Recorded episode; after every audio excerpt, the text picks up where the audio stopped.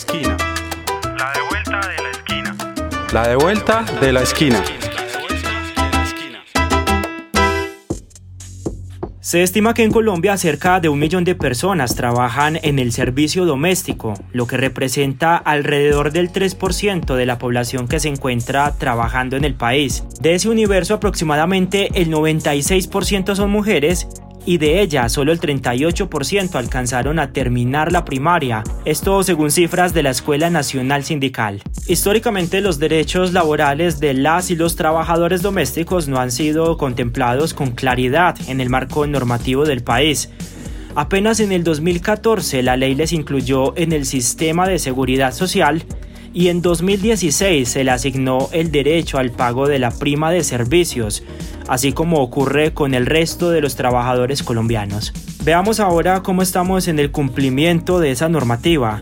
Señala la Escuela Nacional Sindical que el 61% de los y las empleadas del hogar ganan menos de un salario mínimo legal vigente, que a 2022 se encuentra en un millón de pesos más las prestaciones sociales. El 78% recibe alimentos como pago en especie y solo el 18% se encuentra afiliado a pensión.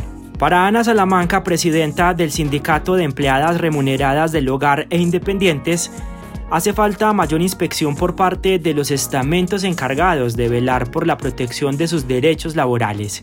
Pienso que una de las tantas cosas que se nos está todavía debiendo a nosotros las trabajadoras domésticas, uno de los puntos fundamentales es, es que se haga el seguimiento al convenio 189, pues eh, es, es, de conocimiento de todos que nos hemos sentado con el Ministerio del Trabajo, pero todavía hay algunas cosas que nos hacen falta, como son eh, la inspección, vigilancia y control, porque no han salido políticas públicas que verdaderamente acojan a, esta problemática que tenemos. Eh, también otro punto importante es eh, que se cree, se, logre crear eh, el gremio de los empleadores, porque esta, sentada, esta mesa está un poquito coja porque nos sentamos el gremio de las trabajadoras domésticas y el Ministerio del Trabajo y siempre estamos esperanzadas en que de pronto ya pronto sí se nos se nos se nos siente la otra parte que nos hace falta en la mesa tripartita.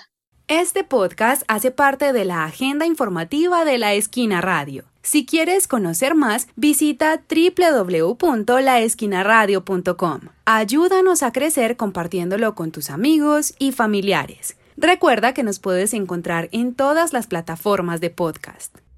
María Elena Luna, presidenta de la Asociación de Trabajadoras del Hogar de Bucaramanga, señala la importancia de establecer por escrito el contrato de trabajo en el que se fijen las condiciones laborales y se le dé cumplimiento al pie de la letra. Para nosotros como la Asociación de Trabajadoras es muy importante un contrato laboral donde, donde el empleador garantice el pago de los derechos laborales que tiene la trabajadora como es la seguridad social, la seguridad en pensión y riesgos profesionales de la ARL y, y la compensación o caja de, caja de compensación familiar.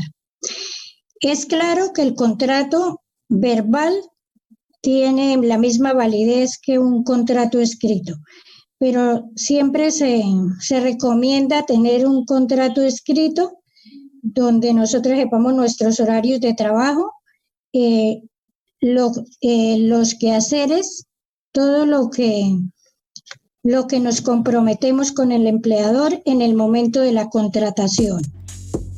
Que el reconocimiento de los derechos laborales de las y los trabajadores del servicio doméstico no se quede en el papel de la normativa es pieza clave para que el destino de estas personas sea con dignidad.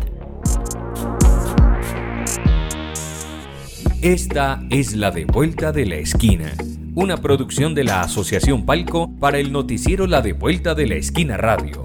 Consulta nuestra agenda informativa de la semana en www.laesquinaradio.com.